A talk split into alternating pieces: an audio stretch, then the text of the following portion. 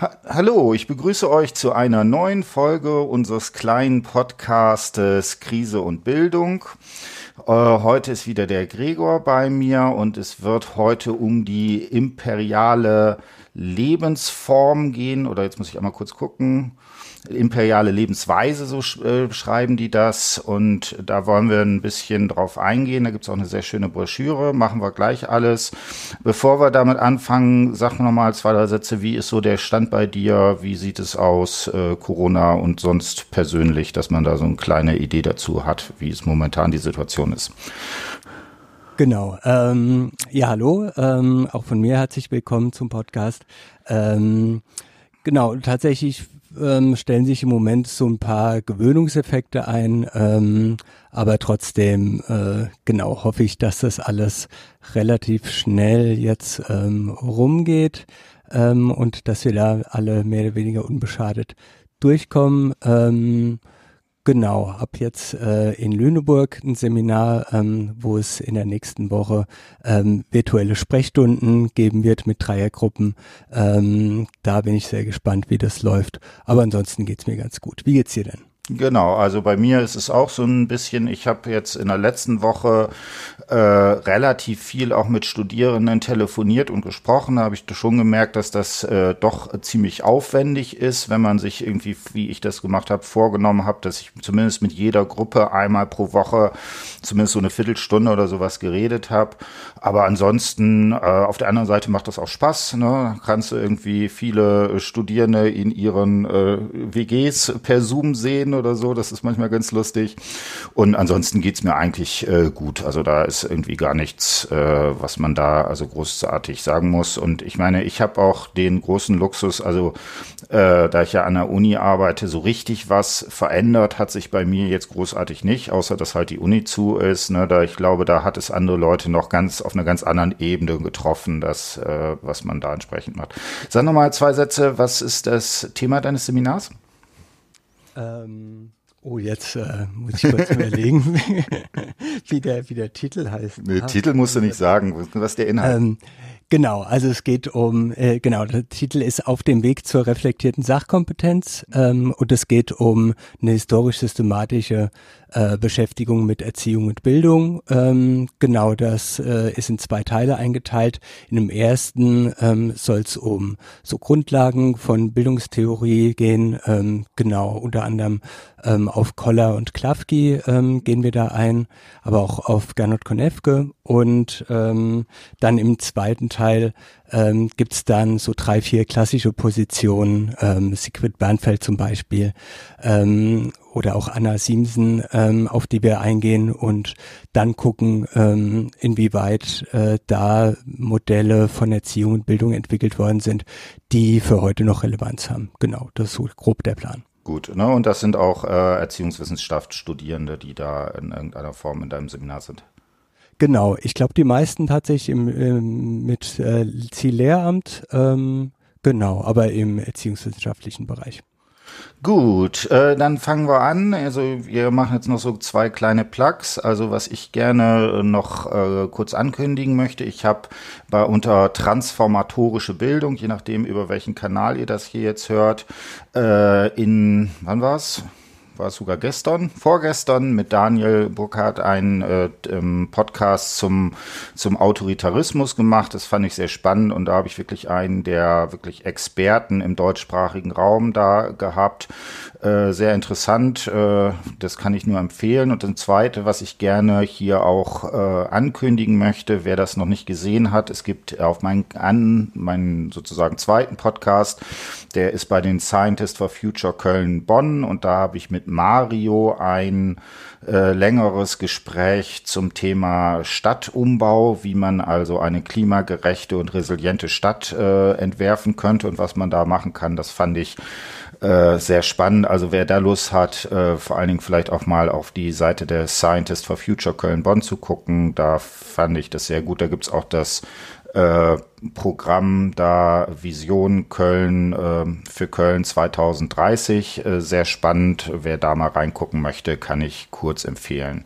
Genau, du hattest auch noch einen kleinen Plug, der sozusagen anschließt an dem, was wir beim letzten Mal besprochen haben.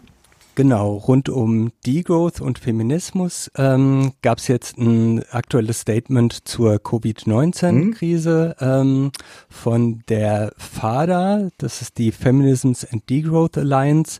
Das ist im Prinzip eine Mailingliste, die sich, ähm, ich glaube, seit 2016 ähm, bei der Degrowth-Konferenz, die alle zwei Jahre stattfindet. Ähm, dieses Jahr hätte die in Manchester sein sollen im September, die ist aber auf nächstes Jahr verschoben. Ähm, genau, also auf so einer Degrowth-Konferenz 2016 hat sich diese Gruppe gegründet ähm, und die haben jetzt mit ungefähr 40 Aktivistinnen und Wissenschaftlerinnen ähm, ein Statement veröffentlicht. Das ist in der deutschen Version auf dem Blog postwachstum.de herunterladbar und ähm, genau einfach nur als als Anknüpfung an die ähm, an die letzte Folge fand ich es super interessant, dass sie eben gucken, inwieweit ähm, die aktuelle Krise ähm, was mit ähm, Degrowth zu tun hat. Sie sagen, dass es eben kein Degrowth ist, das was jetzt stattfindet, sondern dass ähm, ihre Vorstellung von Degrowth eine andere ist. Sie betonen, dass die Grundlage allen Wirtschaftens, was wir auch beim letzten Mal schon besprochen hatten, eben ähm, vor allem in der Sorgearbeit, ähm, und zwar egal ob bezahlt oder unbezahlt, häufig von Frauen geleistet wird und ähm, dass das sozusagen aus der feministischen ähm, Perspektive eine besondere Relevanz hat. Ähm, und sie fragen, ähm, ob jetzt dieses geforderte, auch von mir vielleicht so ein bisschen geforderte zurück zur Normalität, ähm, ob das denn so geschickt ist und was denn Alternativen zur Anormalität sind. Ähm, genau, natürlich muss man da gucken, auf welchen Ebenen möchte man welche Normalität und so weiter. Aber ähm, da in diesem kurzen Statement ist so ungefähr eine PDF-Seite, ähm, finde ich, werden viele ähm, interessante äh, Anregungen. Unter anderem auch der Vorschlag von so einem Care-Einkommen, dass man so ähnlich wie ein Grundeinkommen ähm, allen, die in äh, die Care-Tätigkeiten äh, verrichten, ähm, pauschal so ein Einkommen äh, zukommen lässt. Ähm, so verschiedene Reaktionen, Vorschläge werden da ähm, äh, diskutiert. Wie gesagt, postwachstum.de, da findet man das. Mhm. Genau, und was, wie gesagt, äh, sehr wichtig ist, was hier auch stark betont wird, nämlich dieses Nord-Süd-Solidarität. Eine der ganz wichtigen Sachen, weil ich so den Eindruck habe, in den aktuellen Diskussionen äh, ist man leider dann doch äh, häufig sehr gerade wieder an den Nationalstaat irgendwie zurückgefallen. Zurzeit denkt eigentlich jedes Land zunächst mal an sich selbst. Das ist natürlich äh, psychologisch wahrscheinlich auch äh, logisch oder gut zu begründen, wieso das so ist. Äh, das führt natürlich hier äh, auf der anderen Seite auch zu ziemlichen Problemen, weil die Probleme, die wir momentan haben, lassen sich halt auf Ebene der Nationalstaaten nur sehr bedingt adressieren. Nicht, ist jetzt nicht so, dass man das nicht machen sollte, aber man denke, das ist ganz wichtig, dass man da auch die Perspektive ein bisschen äh, weitet. Auf jeden Fall. Und ich finde, das ist ähm, gerade diese Nord-Süd-Thematik hm. ist vielleicht eine perfekte Überleitung zu hm. unserem Thema jetzt der imperialen Lebensweise. Genau, weil so ein Zufall, das, dass das gerade auftaucht. Genau, ja. genau, weil das ähm, sozusagen äh, genau die Frage ist, wie sind, ähm, wie hängen Nord und Süd oder globaler Süden und globaler Norden zusammen? Durch welche Verhältnisse sind die geprägt und inwiefern sind die problematisch? Genau, und vielleicht jetzt kurz ähm, dazu. Es gibt eine sehr gute Broschüre auf Kosten anderer, wie die imperiale Lebensweise ein gutes Leben für alles verhindert. Das ist insofern auch sehr schön, weil das äh, sich als E-Book, also als PDF einfach so äh, als Creative Commons unter einer Creative Commons Lizenz einfach runterladbar ist, so dass da jeder, der sagt, äh, da möchte ich mal kurz drauf gucken, äh, da unproblematisch, ohne sich jetzt irgendwelche Bücher zu bestellen, Stellen darauf beziehen kann. Und das ist auch schön gemacht, ist auch ansprechend layoutet, also und äh, sprachlich auch äh, so, dass man da relativ guten Einstieg bekommt. Also das kann ich sehr empfehlen. Sag mal zwei Sätze. Du hast sozusagen nicht nur diese Broschüre gemacht, sondern auch den äh, einen der sozusagen zentraleren, sage ich mal eher theoretisch, äh, stärker theoretisch arbeitenden Aspekte. Äh, sag mal, welches Buch handelt es sich da? Genau, also das ist von Ulrich Brandt und Markus Wissen sozusagen so der, ähm, der, der Stein, der das sozusagen ins Rollen gebracht hatte. Ähm, 2017 erschien Imperiale Lebensweise. Ähm, und dann diese Broschüre ähm, ist dann infolgedessen entstanden und ist auch interessanterweise von ähm, einer Gruppe von Autorinnen ähm, geschrieben worden, die sich das ILA-Kollektiv, also imperiale Lebensweise und Ausbeutungsverhältnisse heißt es, glaube ich, ähm, Kollektiv nennen und die dann ähm, sozusagen dieses Konzept, was in dem Buch beschrieben worden ist, dann versuchen auf verschiedene Bereiche ähm, Digitalisierung, Bildung und so weiter ähm, anzuwenden oder zu gucken, ähm, was kann man mit diesem Konzept ähm, da für Erkenntnisse und für Anregungen ähm, und für Analysen rausziehen.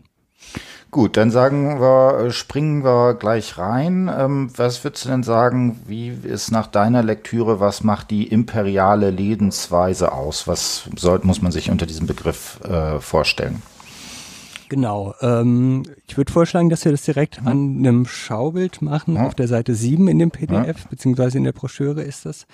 Ähm, da sieht man in der Mitte die imperiale Lebensweise und dann ist es so aufgeschlüsselt. Also ähm, ist imperial von, äh, ist imperial aufgrund von und dann ähm, finde ich ist das Wichtigste auf der linken Seite ähm, Ausbeutung von Arbeit und Biosphäre. Also das wäre für mich die grundlegende Definition der imperialen Lebensweise, dass das eine Lebensweise ist, die ähm, auf Ausbeutung von Natur und von ähm, anderen Arbeitskräften äh, ähm, aufgebaut ist. Ähm, das wäre für mich das, das der Kern sozusagen der imperialen Lebensweise.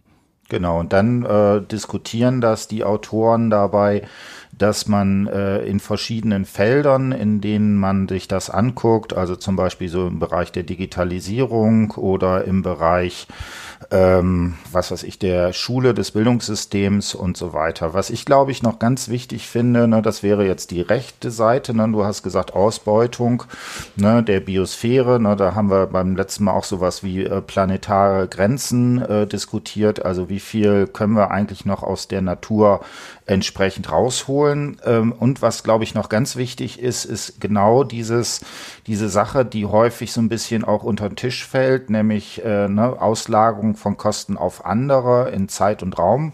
Also auf der einen Seite genau dieses Ding, dass wir mit unserer Lebensweise eben äh, leider auch die Zukunft unserer Kinder zerstören oder zumindest irgendwie äh, deutlich schwieriger machen. Also dass in vielen Fällen es eben danach aussieht, dass bestimmte äh, Lebensweisen, die wir so haben, äh, wahrscheinlich nicht äh, nachhaltig funktionieren können. Jetzt habe ich nachhaltig gesagt, aber müsste man gucken. Und das Gleiche natürlich, und da finde ich, sieht man es irgendwie im Raum, dass wir entsprechend äh, bestimmte Probleme, die wir haben, auch äh, räumlich äh, entsprechend auslagern. Ich finde, am deutlichsten äh, ist für mich das in der letzten Zeit gewesen, äh, ne, wir alle reden darüber, Social Distancing zu machen und so weiter. Und wenn man sich die Bilder anguckt, wie da die SpargelstecherInnen äh, nach Deutschland gebracht werden, da hat man, da finde ich, kann man sehr schön sehen, was diese Auslagerung von Kosten auf anderer, äh, auf andere Posit äh, Personen ist. Und wo, ich weiß nicht, wenn man sich die Bilder anguckt, dann hat man da echt schon den Eindruck, dass es also das grenzt schon an sowas wie moderner Sklaverei, was man da äh, entsprechend sieht. Genau. Mhm. Ich finde auch den, den Hinweis auf mhm. äh, Nachhaltigkeit, würde ich sagen, ist da nicht ähm, von ungefähr, weil ähm, das ja genau die Definition ähm, nach der Brundtland ähm, Definition von Nachhaltigkeit ist, dass man eben so lebt oder leben soll, ähm, beziehungsweise dann würde man Nachhaltigkeit, nachhaltig leben, wenn die zukünftige Generation ähm, ähnliche Entscheidungen treffen könnte wie wir, beziehungsweise die Grundlage dafür hätte, ähnliche Entscheidungen zu treffen wie wir. Und die, die Grundlagen, die, die Grundlagen nicht so ähm, desaströs wären, dass es kaum noch Entscheidungs Freiheit gäbe. Und deswegen ähm, würde ich sagen, ist da der, der Zusammenhang zur imperialen Lebensweise sehr nah. Und ähm, wenn man sozusagen ähm, der Analyse zustimmt, dass wir ähm, uns in einer in imperialen Lebensweise befinden, ähm, dann würde ich sagen, ist auch der Schritt nicht weiter, dass man sagt, okay, wir leben im Moment nicht nachhaltig, beziehungsweise wir leben in einer nicht nachhaltigen Welt und ähm, wenn wir in einer nachhaltigen Welt leben äh, wollen würden, dann ähm, müssten wir vieles ändern und da wäre auch dieser Blick auf die imperiale Lebensweise, würde ich sagen, sehr hilfreich und sehr produktiv. Hm. Genau, und du hast das jetzt äh, an der Frage, ne, das wäre genau sozusagen Auslagerung von Kosten äh, auf andere in Richtung auf Zeit äh, diskutiert. Ne? Wie ist das mit, mit den Generationen? Das, die gleiche Frage stellt sich äh, genauso natürlich in Richtung auf den Raum. Wie ist das mit dem sogenannten globalen Süden? Welche Chancen geben wir denen? Und da ist ja absolut klar, wenn jetzt äh, viele Länder, die sich sozusagen ökonomisch am entwickeln sind, sind, wenn die einfach unsere Lebensweise einfach komplett äh, kopieren würden. Selbst wenn man sowas machen würde, zu sagen, okay, wir machen das jetzt ein bisschen grüner und wir fahren jetzt alle E-Autos, äh, das kann man vielleicht für Deutschland oder Europa noch irgendwie äh, ähm, aufbauen. Wenn man jetzt sagt, aber äh, alle Inder und alle Chinesen und alle Leute in Teilen von Afrika haben auch ein E-Auto mit dem gleichen Verbrauch, des den wir hier in Deutschland haben, äh, das würde eben entsprechend auch nicht nachhaltig funktionieren. Genau, ähm, das finde ich finde ich äh, eh das Spannende und auch äh, nochmal eine Anknüpfung an die Degrowth-Diskussion ähm, äh, und auch an äh, diese diese Eisbergökonomie. Mhm. Ähm, da ist erst wieder die These, dass ähm, die kapitalistische Produktionsweise auf ein Außen angewiesen ist. Mhm. Ähm, sozusagen, dass es dieses imperiale Lebensweise kann es nur geben, wenn es ein Außen ähm, gibt, in dem eben nicht diese imperiale Lebensweise herrscht. Mhm. Ähm, und gleichzeitig gibt es ähm, die Tendenz der Ausweitung, der Landnahme, dass immer mehr ähm, Gebiete und Bereiche ähm, potenziell von dieser imperialen Lebensweise ähm, erfasst werden.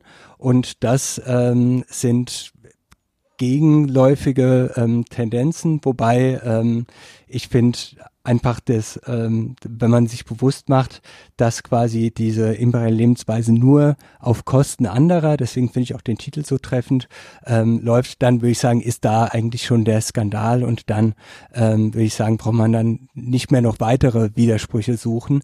Aber ähm, ich finde es trotzdem interessant, äh, sich diese beiden gegenläufigen Tendenzen anzugucken. Also auf der einen Seite, ähm, man braucht dieses Außen und auf der anderen Seite ähm, ähm, verleibt man sich immer mehr von dem Außen ein. Und das, man, man, man bringt sozusagen ähm, die eigene Grundlage, ähm, die sehr problematische Grundlage, ähm, bringt man tendenziell zum Verschwinden. Natürlich geht es nicht von heute auf morgen, aber die Tendenzen finde ich da sehr interessant. Hm. Genau, dann äh, fand ich auch eine Sache interessant, ne? das ist so auf Seite 9 Infobox der Traum von der grünen Ökonomie ne? oder grünes Wachstum und ähm, da muss ich ja sagen, ich habe da ja ne, tatsächlich immer noch so ein bisschen so Hoffnung, dass es zumindest in Teilen äh, vielleicht auch äh, funktionieren wird, dass man also tatsächlich auch mit ein bisschen äh, dann Technik, also sowas wie äh, genau, also äh, erneuerbare Energien und so weiter, äh, da ein bisschen was rausholen kann. Äh, da sind aber die Autoren hier dieser Sache, glaube ich, extrem skeptisch, was das äh, angeht. Genau, bin ich auch, ähm, ja, ja. weil ähm, ja, genau. Also das, ähm, also ich glaube, dass tatsächlich mit Effizienz und äh, so weiter man auf jeden Fall ähm, da viel erreichen kann. Wobei ähm, ich da auch immer den Hinweis ähm, wichtig finde, zu gucken, dass Effizienz sozusagen in dem jetzigen Wirtschaftssystem ähm, ein ganz grundlegendes Element eben jetzt auch schon ist. Ähm, die Frage ist, was macht man dann mit diesen Effizienzgewinnen? Und da gibt es eben diese berühmten ähm, Rebound-Effekte, ähm, auch oft Jevons Paradox genannt, dass man sozusagen die Einsparungen, die man jetzt durch Effizienzgewinne hat, ähm, dadurch äh, wieder zunichte macht, indem man ähm, mehr Energie dann eben verbraucht. Ähm, die äh, Genau, also dass es sozusagen ähm, nur über Effizienzgewinne, ähm, würde ich sagen, nicht geht. Und vor allem das, äh, das Prinzip, dass man eben an Wachstum festhält, würde ich sagen, ist hier sehr skeptisch, weil ähm, äh, wie wir auch beim, beim letzten Mal schon gesagt hatten, es gibt ja diesen, diesen Durchfluss, diesen Throughput. Ähm, mhm. Jedes, all, alles Wirtschaften ähm, und jede, jede Wachstumtendenz hat irgendwas mit Materialdurchfluss zu tun. Und ähm, es gibt zwar dieses, diese Decoupling-Effekte, diese Entkopplungseffekte von Materialverbrauch und Wachstum, allerdings nur immer lokal. Das heißt, auch hier hat man diese Auslagerungseffekte, ähm, dass sozusagen in einem bestimmten Bereich, zum Beispiel in einem europäischen Land, dass man da ähm, es packen könnte, gleichzeitig Wirtschaftswachstum zu haben und einen geringeren Materialdurchfluss. Ähm, global, ähm, und da gibt es eine sehr interessante Studie, die heißt auch ähm, Decoupling Debunked, ähm, wo aus einer wirtschaftswissenschaftlichen Perspektive drauf geguckt wird. Und da kommen die Autorinnen zur, ähm, zum Schluss, dass es auf einer globalen Perspektive, dass es ähm, sehr unwahrscheinlich bis unmöglich ist, ähm, gleichzeitig ein globales Wirtschaftswachstum zu haben und gleichzeitig den ähm, globalen Materialdurchfluss zu reduzieren. Ähm, von daher finde ich ähm, die Frage, ob wir denn ähm, sozusagen an diesem Wachstumsparadigma festhalten wollen und ob es da nicht auch Alternativen gibt, ähm, finde ich da eben die viel plausiblere, wobei es ja auch immer heißt, man kann ja das eine machen und gleichzeitig das andere. Also ähm, genau, deswegen äh, würde ich schon sagen, ähm, allein dass man jetzt davon ein Bewusstsein hat, ist schon mal ein Schritt in die richtige Richtung. Ähm, aber jetzt so ein ähm, diese, diese Vorstellung, gleichzeitig ein globales Wirtschaftswachstum zu haben und gleichzeitig den Materialdurchfluss zu reduzieren, was meiner Meinung nach ähm, notwendig wäre, da bin ich sehr, sehr skeptisch, dass es klappen würde. Mhm, also ne, das ist genau diese Effekte, ne, äh, also das wäre genau dieser Rebound-Effekt. Was weiß ich, äh, die guten deutschen Ingenieure schaffen es irgendwie, die, äh, die Effizienz eines Motors noch um zehn Prozent irgendwie zu steigern. Und dann kommt der Designer hin und sagt, okay, dann können wir das, äh, wird das Auto irgendwie, was weiß ich, 500 Kilogramm schwerer.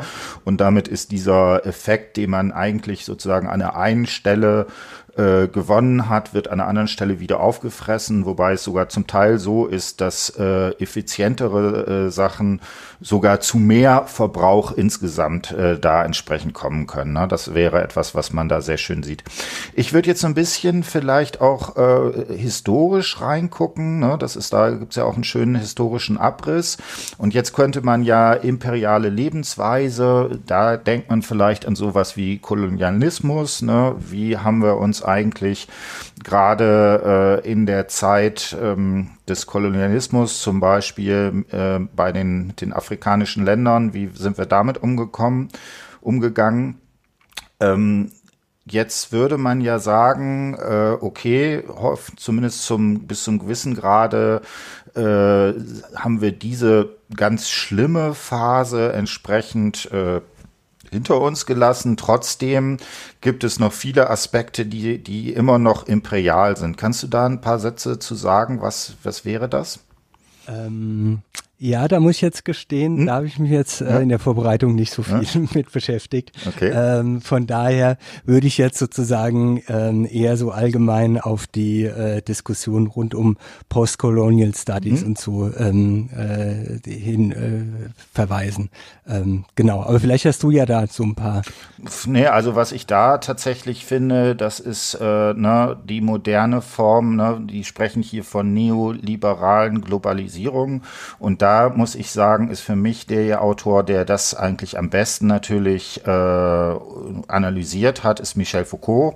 Gerade in den Gouvernementalitätsstudies, wo sehr schön aufgezeigt wird, dass auf der einen Seite wir sowas haben, dass wir natürlich viel, viel mehr an Freiheitsgewinnen äh, haben. Ne? Wir können, jeder kann irgendwie in Deutschland einen kleinen Podcast machen und irgendwie ins Mikrofon sprechen und so weiter. Dass aber diese Form etwas ist, was sozusagen diese Form der Freiheit gleichzeitig zu einem gewissen entsprechenden Zwang führt, nämlich in der, einer neoliberalen oder imperialen Lebensweise entsprechend ähm, äh, daran teilzunehmen. Und das perfide ist, dass in vielen Fällen das äh, auch etwas ist, was natürlich stark unbewusst ist, was in gesellschaftlichen Strukturen drin ist, die wirkungsmächtig sind, die man aber als in vielen Fällen auch äh, zumindest äh, nicht direkt entsprechend für sich sozusagen äh, wahrnehmen kann, weil das eben so tief in die Subjektverhältnisse eingewandert ist, dass man das als also dass man als Teilnehmer an der imperialen Lebensweise diese Lebensweise gar nicht äh, für sich ähm, äh, feststellt. Ne? Und deswegen muss ich auch sagen, ist das ein sehr spannendes Thema. Es ist aber tatsächlich auch ein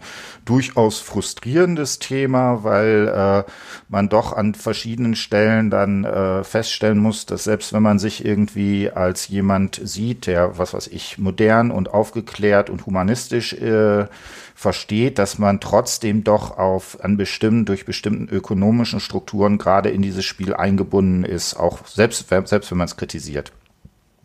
Genau, ähm, da ähm, genau fallen mir direkt zwei Sachen ja. zu ein. Ähm, zum einen, genau, finde ich die Analysen von Foucault zu dem mhm.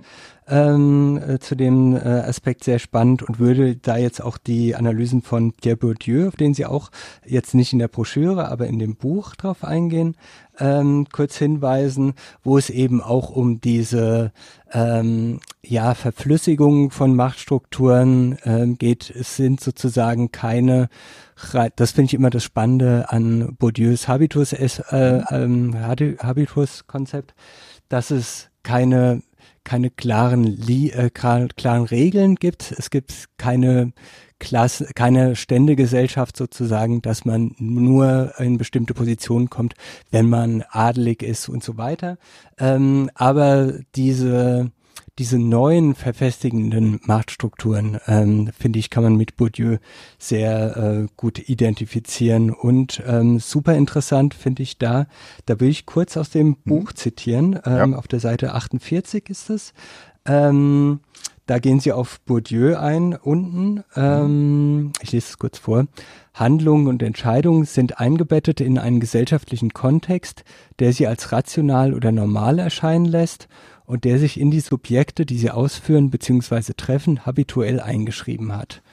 Um Interaktionen und die mit ihnen einhergehenden Entscheidungen zu begreifen, muss der Habitus, die, Zitat, naturgewordene, das heißt inkorporierte Kultur, körpergewordene Klasse, Zitat Ende, müssen also die von den Subjekten verinnerlichten sozialen Verhältnisse berücksichtigt werden.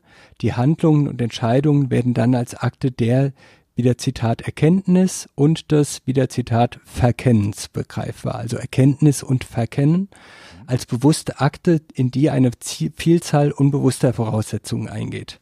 Ähm, genau, ich versuche es nochmal in eigenen Worten ähm, zu, zusammenzufassen.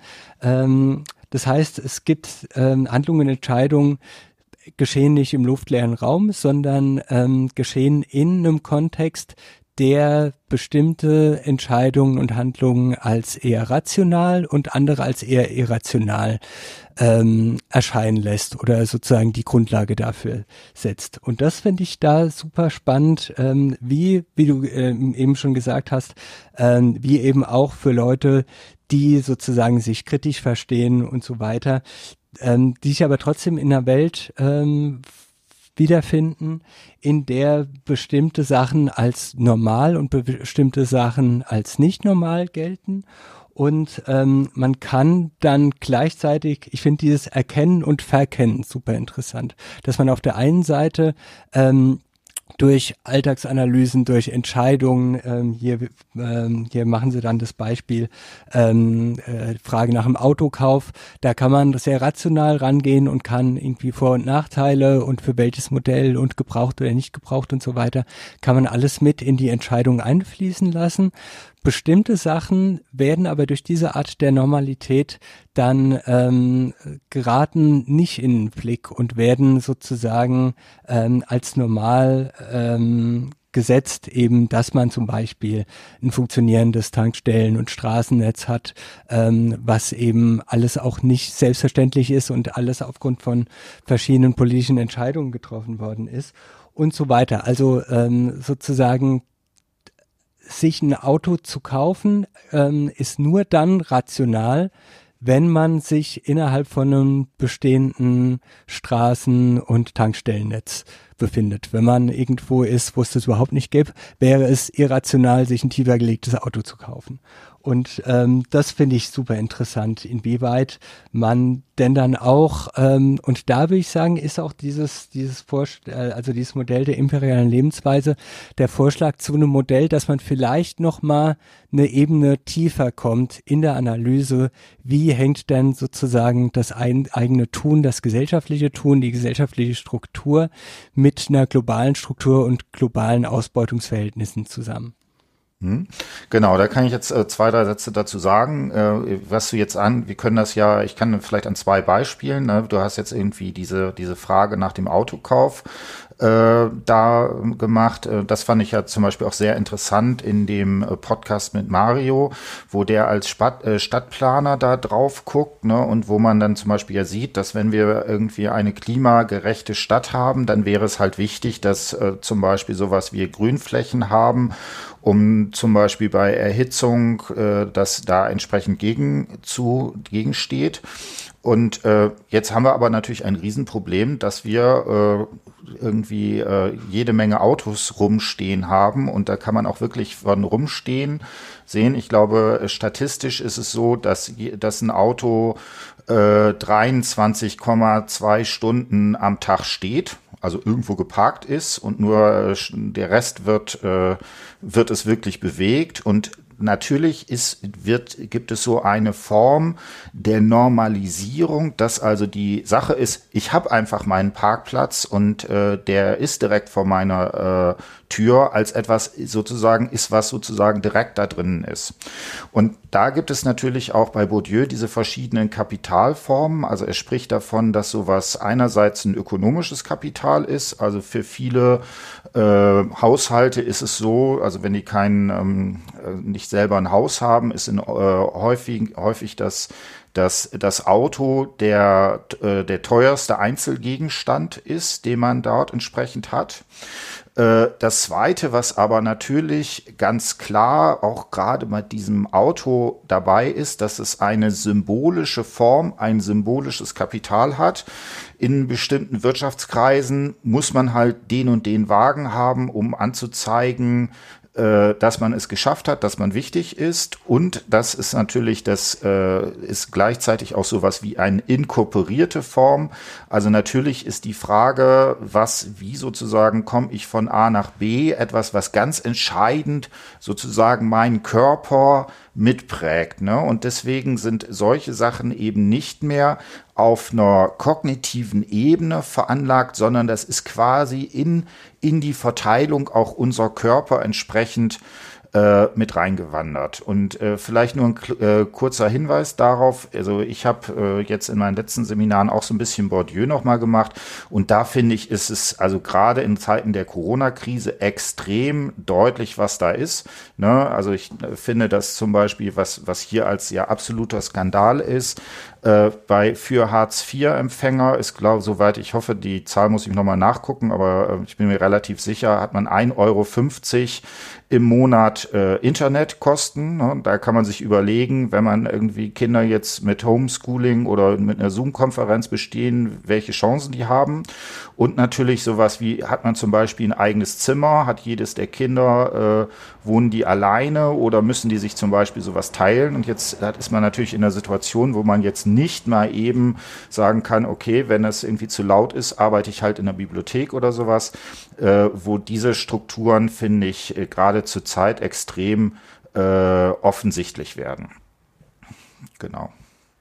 Ja, auf jeden Fall. Also ähm, genau, ich finde diese, diese, diese, ähm, genau, habe ich eigentlich nichts nichts zuzufügen. Ähm, finde ich auch nur immer ähm, sehr überzeugend ähm, diese Analysen von von von Bourdieu dazu.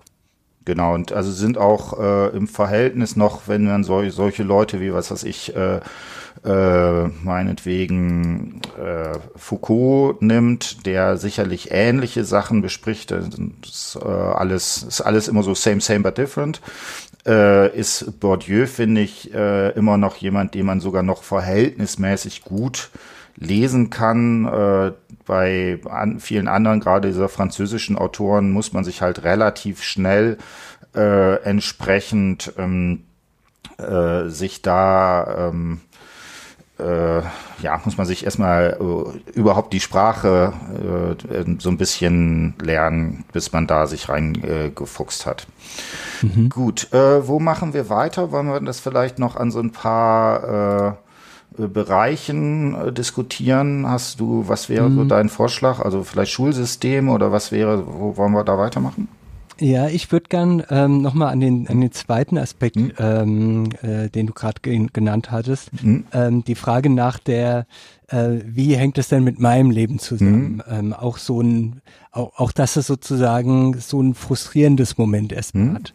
Ähm, da finde ich ähm, Astrid Messerschmidt, ähm, Erziehungswissenschaftlerin ähm, im Moment in Wuppertal, ähm, sehr interessant, die immer auf die eigene Involviertheit eben vor allem auch von ähm, in pädagogischen Feldern tätigen Personen ähm, äh, hinweist und sagt, wie wichtig es ist, sich dieser eigenen Involviertheit sowohl in Theorie als auch in der Praxis ähm, bewusst zu sein, dass es eben kein Außen gibt, ähm, auf, äh, von dem man ähm, jetzt so einen kritischen Blick auf Sachen ähm, setzen kann, sondern dass wir auch in unserer ganz alltäglichen Praxis, auch in verschiedenen Berufen, ähm, ob als Lehrerin, als Wissenschaftlerin, ähm, als Studierende und so weiter, eben in diese globalen ähm, Verhältnisse äh, eingebunden sind. Und dass es ähm, super wichtig ist, diese zu reflektieren. Und da finde ich, ist eben so ein Konzept wie die imperiale Lebensweise ähm, sehr hilfreich. Ähm, und für mich schließt sich da immer die Frage an, ähm, okay, äh, wir haben jetzt eine Analyse, ähm, eine Analyse, äh, eine Analyse getätigt. Da kann man jetzt erstmal zustimmen oder nicht. Aber ich finde in dieser ähm, in der grundsätzlichen Aussage, ähm, also in einem aktuellen Podcast ähm, hat Markus Wissen, einer der Autoren, ähm, äh, der Podcast heißt In der Wirtschaft und da hat er vor zwei Wochen hat er gesagt, so als Definition, ich habe es mir aufgeschrieben, ähm, imperiale Lebensweise ist eine Lebensweise, die auf einem überproportionalen Zugriff auf Natur und Arbeitskraft in einem globalen Maßstab beruht. Also da ist jetzt, ähm, ich nehme an, relativ bewusst nicht von Ausbeutung die Rede, sondern von einem überproportionalen Zugriff auf Natur und Arbeitskraft. Und selbst wenn man jetzt sagt, ähm, mir ist der Ausbeutungsbegriff zu stark oder zu normativ oder zu aufgeladen oder wie auch immer, ich will lieber einen neutralen Begriff, dann finde ich, ist so dieser überproportionale Zugriff auf Natur und Arbeitskraft was, wo man meiner Meinung nach ähm, aus so einer westlichen Perspektive eigentlich keine großen Einwände ähm, haben könnte. Oder mir fallen zumindest keine ein, dass das eine ähm, zutreffende Analyse ist. Ähm, und wenn man, und wenn man das, äh, diesen Schritt sozusagen hat, dann ist halt die Frage, okay, ähm, dann hat man, ähm, was macht man dann mit dieser Analyse? Und ich würde sagen, da gibt es ganz viele unterschiedliche ähm, Herangehensweise. Und für mich betrifft es ganz stark die Frage, ähm, warum sollte man gegen ähm, diese imperiale Lebensweise oder gegen ein System sein, was auf imperiale Lebensweise aufbaut oder was sie begünstigt. Äh, warum sollte man daran was ändern, obwohl man profitiert? Hm. Ähm, das finde ich, ist auf der einen Seite eine irritierende Frage, auf der anderen Seite, wenn man das aus so einer rein Nutzen maximierenden, rationalen Perspektive hat, ist es eine Frage, die vielleicht tatsächlich auftaucht.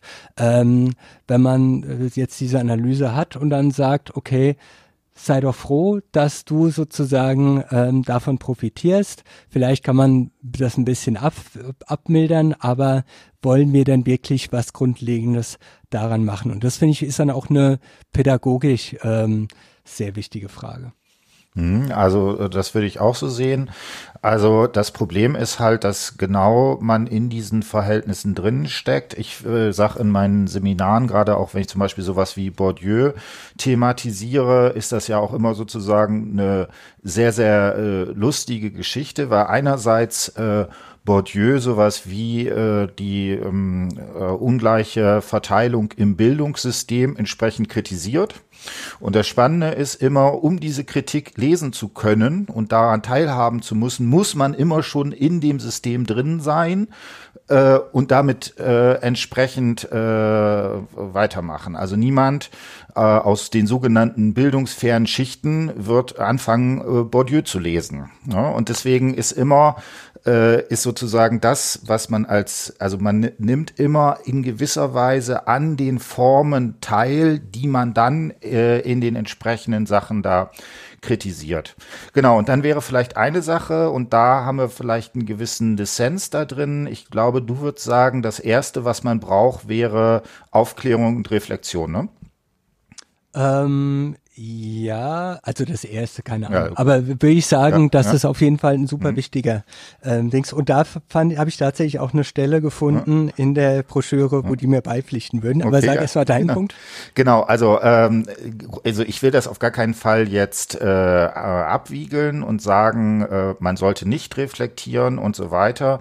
Äh, ich finde gerade die Analysen von Foucault oder äh, Entschuldigung, von Bourdieu, Foucault wäre da aber sicherlich ähnlich, zeigt, äh, dass ein, ein, sagen wir mal so etwas, wenn sowas schon habitualisiert ist, dann äh, schlägt das immer die Kognition. Ja, also da, das wäre die große Frage, ne, das, was man sozusagen da diskutieren müsste. Ähm, äh, ich glaube nicht daran, dass sozusagen eine eine solch stark auf Reflexion orientierte Überlegung sowas wie Verhaltensänderungen erzeugt.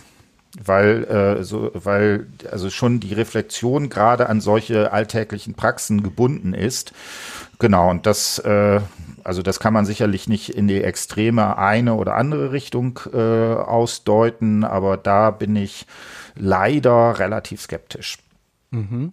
Ja, da finde ich eben mhm. dieses, ähm, dieses Verhältnis zwischen Erkennen und Verkennen super mhm. interessant. Also ähm, ich finde es ja schon mal, ähm, deswegen finde ich Bourdieu wirklich so als, als, als, als Instrument, als Werkzeug äh, so spannend, weil es eben eine Möglichkeit ist, auf ähm, für selbstverständlich und für normal erachtete Praxen ähm, den Blick zu schärfen und darauf zu blicken. Und das würde ich sagen, ist ein klassischer Reflexions- oder Einsichtsprozess oder wie auch immer man das ähm, be bezeichnen will. Und dadurch, also genau, dadurch ist jetzt erstmal per se noch nichts gewonnen, beziehungsweise ist, heißt es nicht sozusagen automatisch, ähm, auch da würde ich sagen, ist die Analyse und ähm, Konsequenz sind ja nochmal zwei völlig mhm. unterschiedliche Sachen. Ja. Also ich kann mir dessen bewusst sein, kann aber dann sagen, okay, ist halt so, kann irgendwie Achsel zucken und weitergehen, kann sagen, oh je, das finde ich problematisch, ich versuche da was zu ändern, ähm, kann dann vielleicht irgendwie zum Schluss kommen, dass ich das allein nicht ändern kann, dass ich vielleicht jemanden brauche, der mit mir das macht oder und so weiter. Also ich würde sagen, aber trotzdem, dass die Einsicht und die Analyse für mich super wichtig ist, eben gerade um ähm, eben so, ähm, so Alltagsversprechen wie in neoliberalen Gesellschaften, dass man sagt, ähm, na im Prinzip kann doch jeder und jede Chef äh, sein, dass irgendwie in aktuelle Zahlen weiß ich jetzt leider auch nicht, aber von den DAX-Konzernen, dass da nur eine Vorstandsvorsitzende gibt oder ähm, oft weniger oder ist auf jeden Fall unter fünf. Ähm, ist halt so, ähm, äh, kann man dann wieder biologistisch oder wie auch immer erklären, aber ähm, sozusagen mit Bourdieu und mit anderen Autorinnen zu gucken, woran liegt es denn? Ähm, welche, ähm, welche Mechanismen gibt es denn da, die sozusagen einzelne Gruppen ähm, äh, dann den ähm, Zugang zu diesen Positionen erleichtern oder, oder erschweren? Das finde ich wirklich sowas wie ein Einsichts- oder Reflexionsprozess, der jetzt noch keine direkte äh, Veränderung irgendwie ähm, äh, bedeutet, aber auf jeden Fall die Möglichkeit für Veränderungen und erstmal für eine Analyse in dieser Situation ähm, da super wichtig ist. Hm, genau, also wie gesagt, ich will das jetzt auch gar nicht sagen, dass ich, äh, also ich will gar nicht gegen sowas wie Reflexion jetzt argumentieren. Das wäre ja auch als Erziehungswissenschaftler äh, relativ äh, unsinnig, äh, das zu tun. Äh, ich bin nur leider sehr skeptisch, wenn man äh, sich überlegt, wo, wann kommt es eigentlich zu solchen Transformationsprozessen. Ne? Und da ähm, Gerade bei Bourdieu, äh, da wird ja lange diskutiert, ist das eigentlich zu statisch gedacht? Kann, der kann sehr, sehr gut reflektieren, ähm, wie es ist, wie sich sowas wie soziale Ungleichheit zum Beispiel über den Habitus reproduziert. Äh, was schwieriger ist, ist genau die Frage, wann kommt es zu solchen Habitus-Transformationen?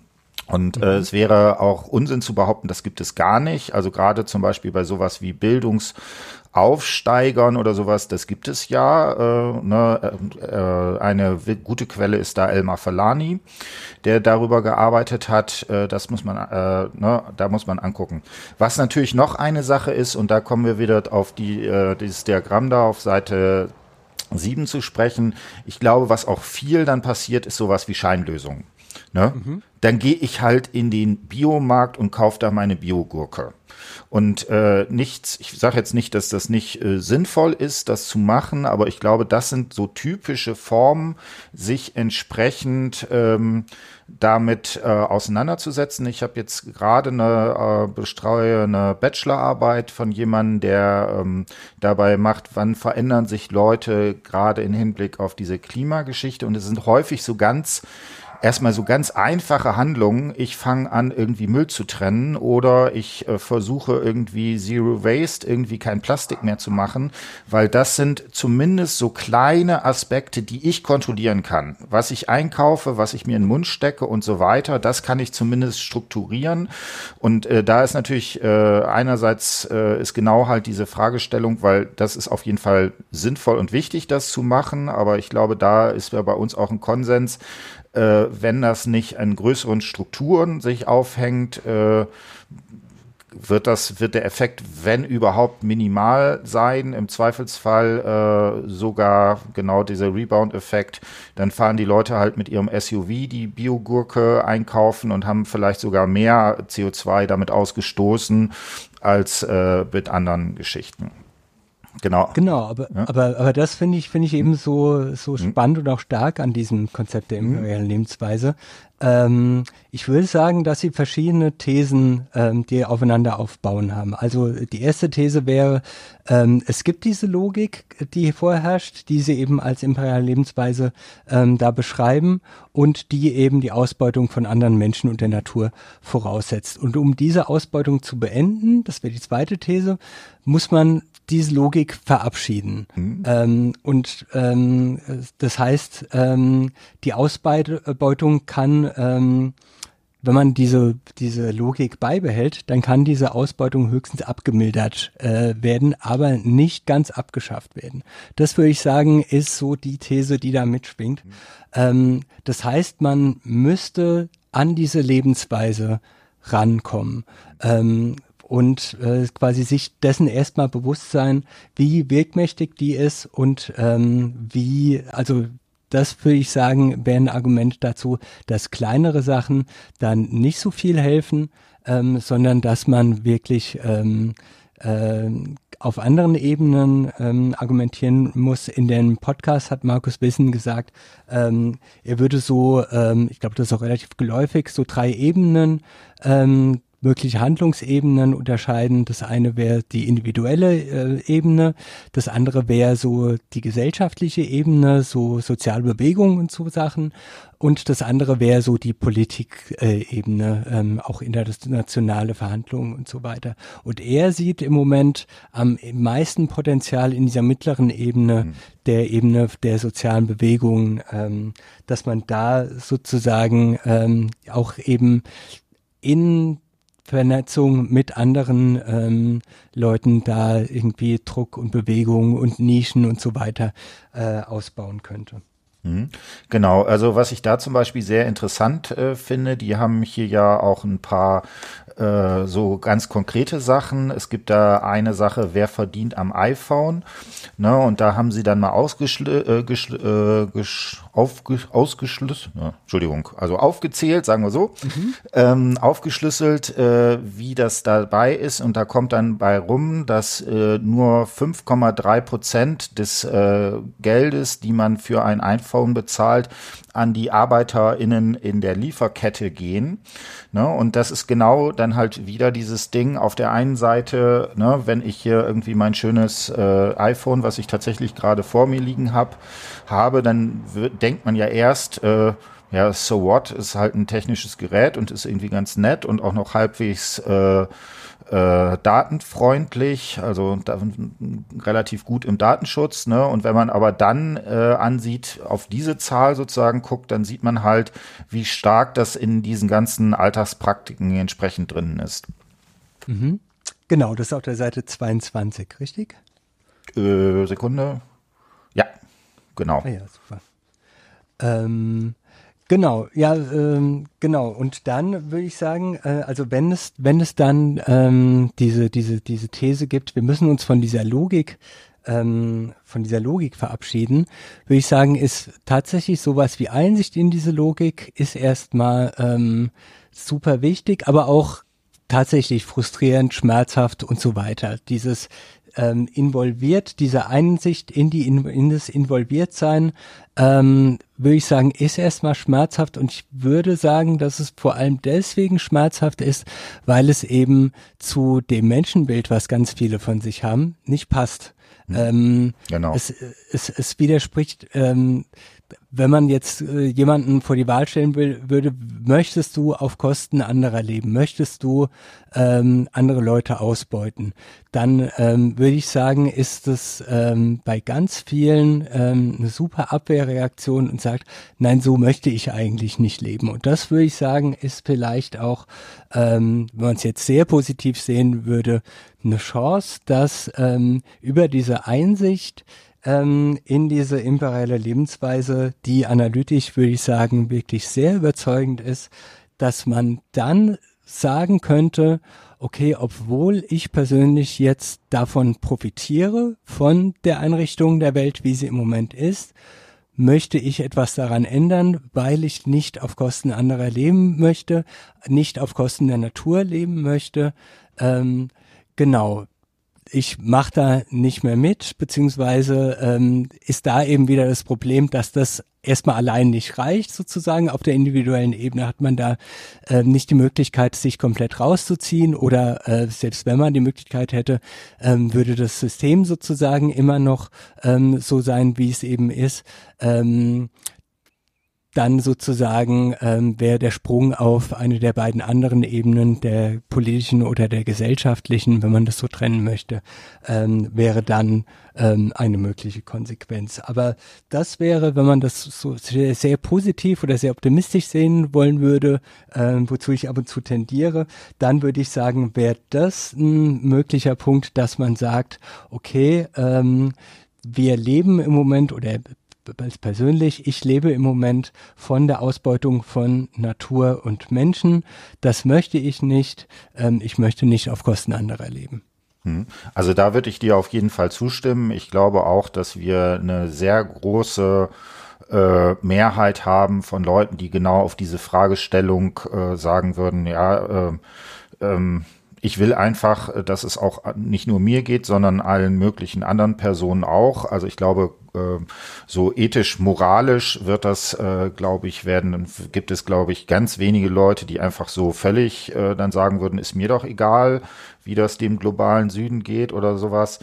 aber ähm, in den äh, in der Umsetzung hapert's da. Ne? Also ich glaube, es ist ja irgendwie, dass wir in Deutschland ja nicht mal, was ist es irgendwie 0,4 Prozent oder was äh, an ähm, Äh, Entwicklungshilfe, selbst so eine kleine Zahl kriegen wir nicht hin, die entsprechend äh, auszuzahlen.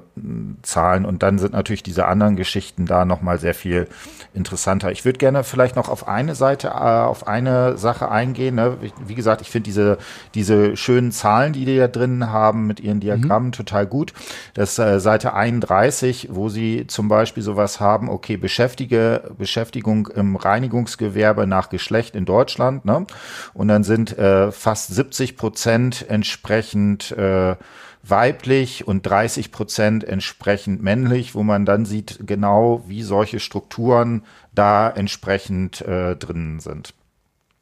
Genau, könnte man jetzt auch nochmal nach anderen Kriterien aufschlüsseln, ähm, auch nach Schulabschluss und ähm, keine Ahnung was noch alles.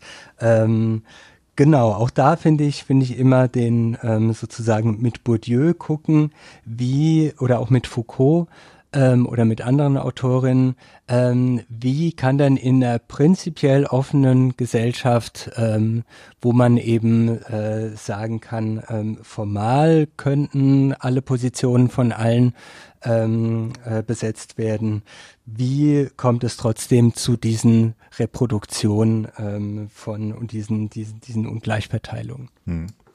Genau, und also da muss ich sagen, finde ich, ist Bourdieu eigentlich auch extrem gut, genau äh, solche, wie das funktioniert, wie entsprechend solche Distinktionsmerkmale passieren, sehr gut. Ich habe da immer so als äh, Merkspruch, äh, gleich und gleich gesellt sich gern. Also eine der ganz äh, entscheidenden Sachen ist, glaube ich, bei Bourdieu, was man da immer äh, machen, äh, verstehen muss, dass man so etwas wie einen Habitus entsprechend ausbildet. Und natürlich ist es immer angenehmer, sich mit jemandem zu unterhalten, der einen ähnlichen Habitus hat.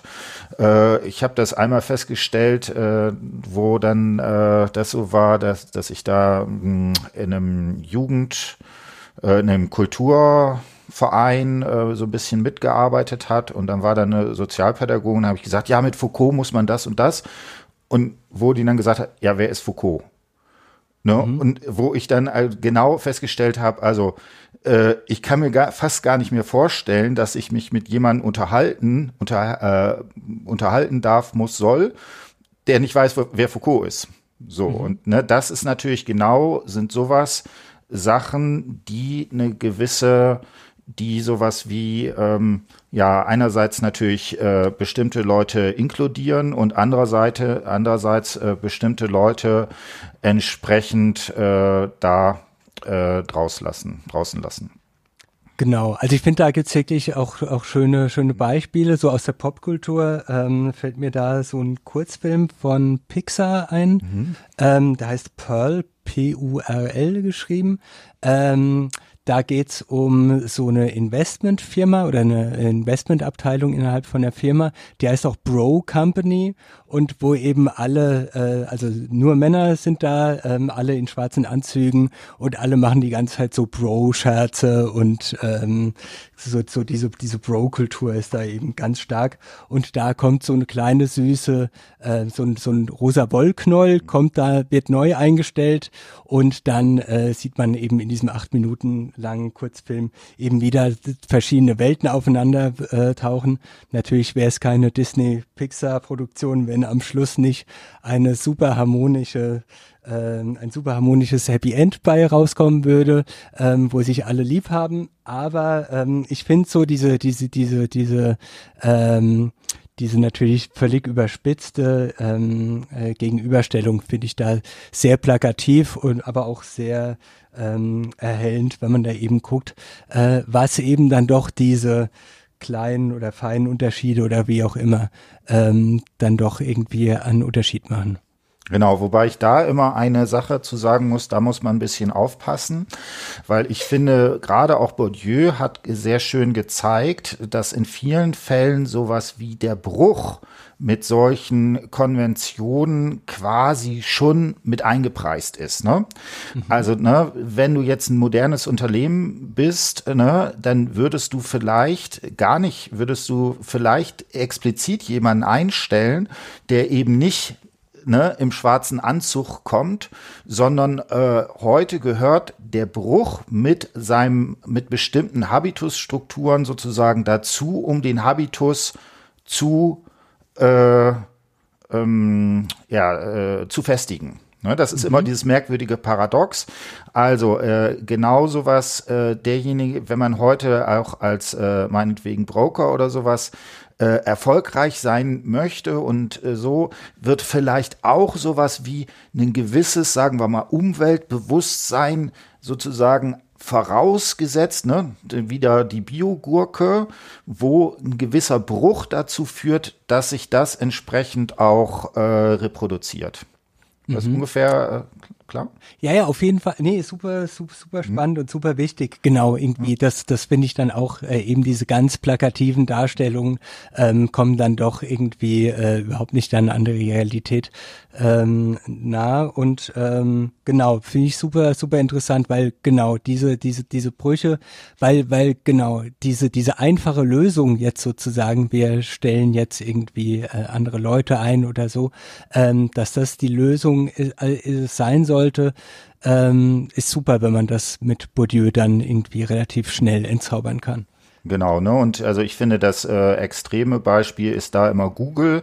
Wenn man sich anguckt, wie äh, die sozusagen die Firmenstruktur ist, die haben ja, ich weiß gar nicht, ob es immer noch so ist, hatten zum Beispiel irgendwie einen Tag die Woche haben die Google-Ingenieure frei, um irgendwie eigene Projekte, in vielen Fällen auch soziale Projekte äh, zu ähm, machen. Äh, ich glaube, es wird ein extremer Aufwand getrieben da im Silicon Valley irgendwie, dass die Kantine von Google auf jeden Fall äh, ökologisch und wahrscheinlich in vielen Fällen sogar vegan und so weiter aufgebaut ist. Ne? Und gerade diese Form äh, Trotzdem ist das natürlich die, eine der größten Firmen, die äh, in dem Kontext da ökonomisch Gewinne macht. Und deswegen ist so ein Bruch mit so einer Logik, verstärkt diese Logik in, an manchen Stellen noch.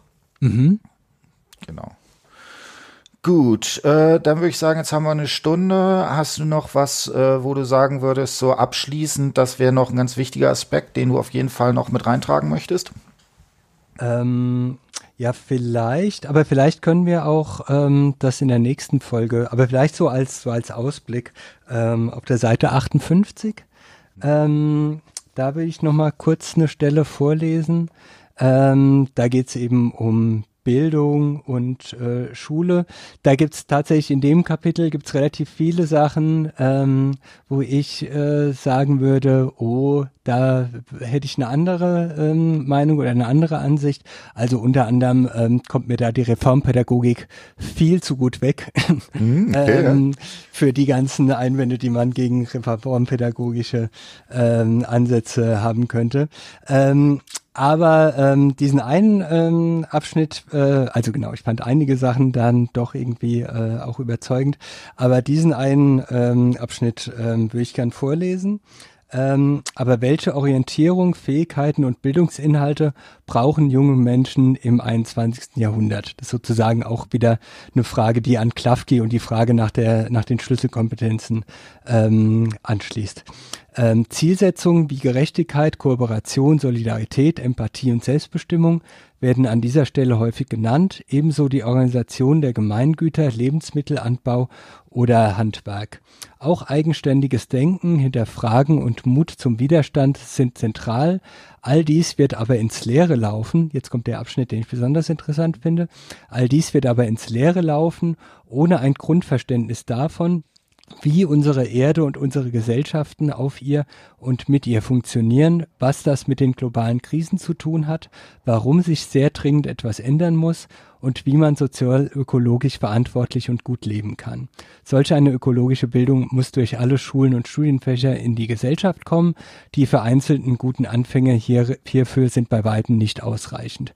Damit mit dem letzten Abschnitt ähm, verweisen Sie auf äh, BNE, also Bildung für nachhaltige Entwicklung, ähm, eben auch ein, Bereich, mit dem ich mich intensiv beschäftige.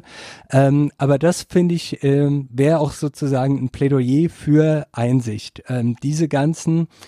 Also sie machen ja im Prinzip zwei Aufzählungen.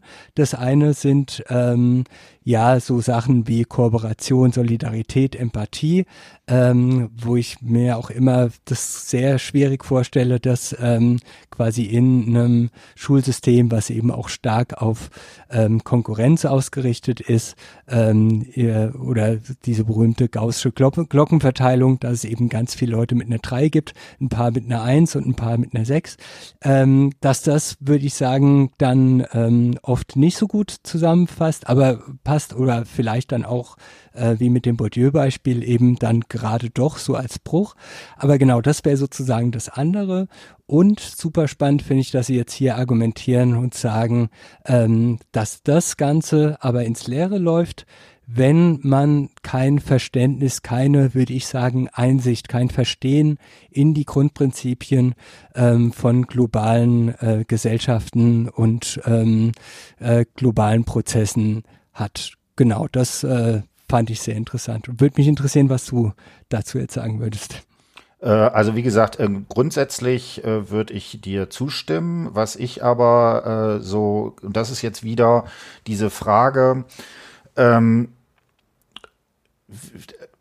ich glaube eben nicht, dass das, also hier wird wieder stark auf so einen kognitiven Aspekt äh, angesprochen. Und für mich sind, äh, wären dann eher auch nochmal Fragen, gerade bei sowas, wie macht man sowas wie die globalen Krisen entsprechend sichtbar? Und da würde ich vielleicht ein bisschen stärker noch sowas betonen.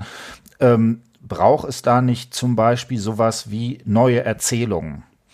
Äh, also neue äh, Darstellungsformen und äh, vielleicht auch äh, künstlerische Auseinandersetzungen, die das, was hier als globale Krisen äh, bezeichnet ist, entsprechend äh, so machen, dass man, äh, dass man da sozusagen das runterbricht.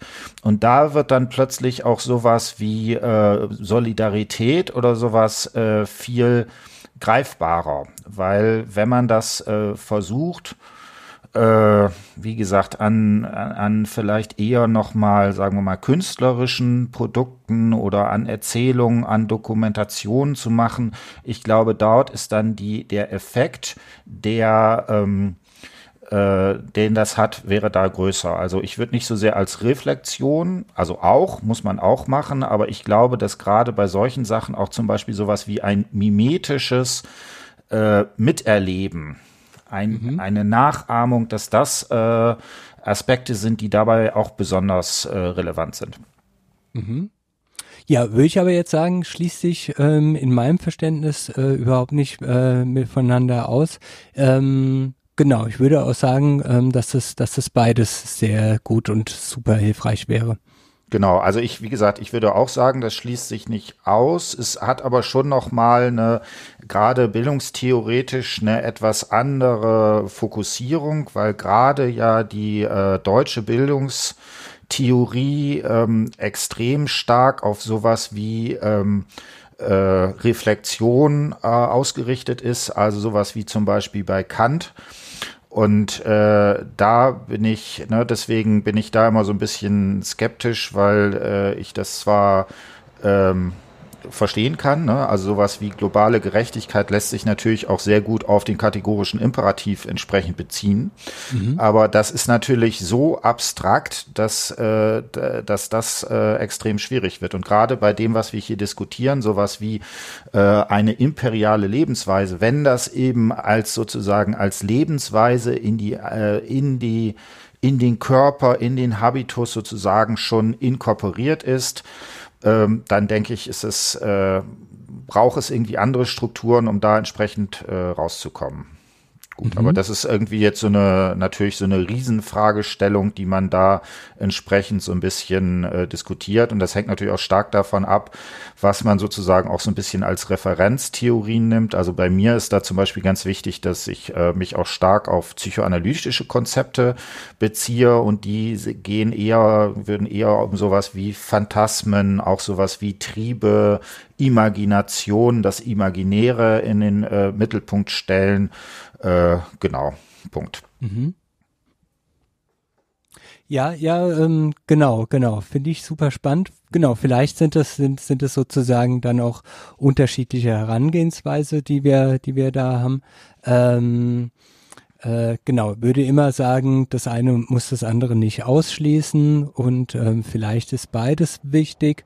Und ähm, ich mir hilft zumindest ähm, oft die Unterscheidung zwischen so einer Analyse, ähm, wo ich finden würde, dass da vielleicht ähm, Reflexion vielleicht ein bisschen größere Rolle als ähm, die anderen das, äh, mhm. Sachen da spielen könnte und dann eben die Frage nach den Konsequenzen, nach Handlungsänderungen und so weiter, wo dann ähm, die Reflexion natürlich nicht ganz weg ist ähm, und ähm, man das auch irgendwie begründen kann und muss und so weiter. Aber wenn es dann sozusagen ähm, um konkrete Handlungsänderungen oder sowas geht, ähm, dass man dann vielleicht auch ähm, andere Aspekte noch ein bisschen mehr äh, in Vordergrund stellt. Genau. Und also das Entscheidende ist immer, dass man viele Podcasts macht. Ich glaube, das wird dann die Welt auch retten. Puh. genau, dann würde ich sagen, haben wir es für heute. Es hat wieder Spaß gemacht. Äh, ich verlinke auf jeden Fall hier dieses PDF, weil das Schöne ist auch, da kommt man äh, komplett sozusagen dran. Genau, äh, und dann hören wir uns wahrscheinlich in zwei Wochen wieder und schauen mal, was wir dann diskutieren. Macht's gut. Super. Vielen Dank. Tschüss. Tschüss.